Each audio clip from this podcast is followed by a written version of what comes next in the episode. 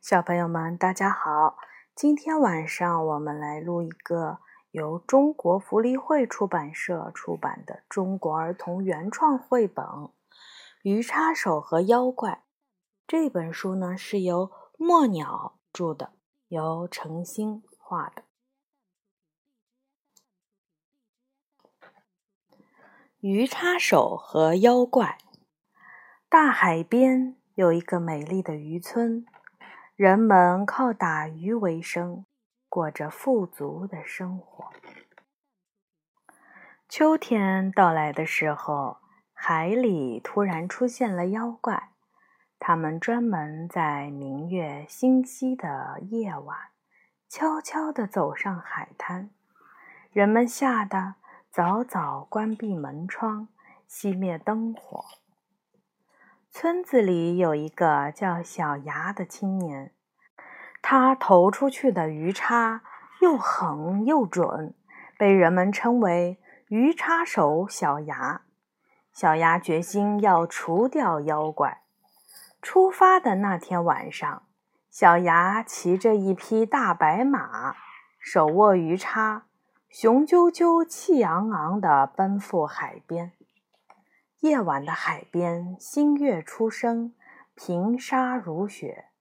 两只头披长发、身披鳞甲、露出獠牙的妖怪，对着一只巨大的贝壳，呜哇呜哇地叫着。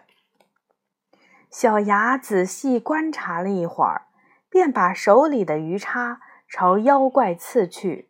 鱼叉刺在妖怪的鳞甲上，妖怪一惊。急急窜入大海，另一只妖怪却躲在礁石后面看着小牙。小牙走到贝壳前，只见里面躺着一只受伤的小妖怪，身上流着蓝颜色的血。躲在礁石后面的妖怪朝小牙呜哇呜哇叫着，但不敢过来。一个巨浪打来。逃进海里的那只妖怪又回来了，手里捧着一颗闪闪发光的大夜明珠。小牙忽然明白了，妖怪是在向他求救。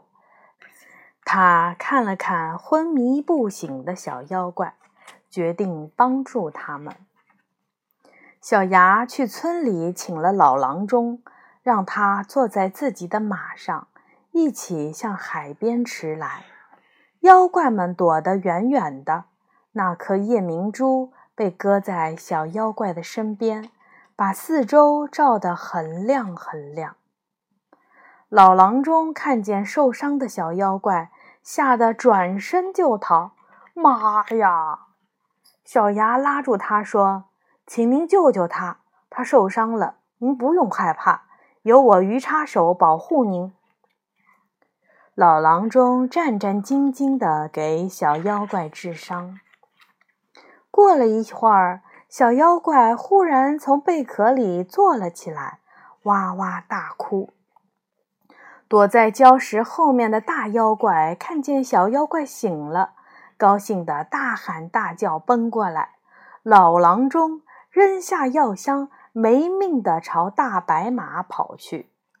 妖怪把夜明珠送给了小牙，小牙又把它送给了郎中，两人骑着马回去了。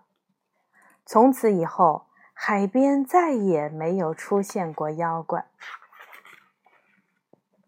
只是有一次，老郎中晚上给人看病回家，他当灯用的夜明珠被在海里嬉戏的小妖怪认出来了。小妖怪兴奋地朝老郎中跑去，老郎中呢，吓得撒腿就逃。故事就说完了，小朋友们晚安。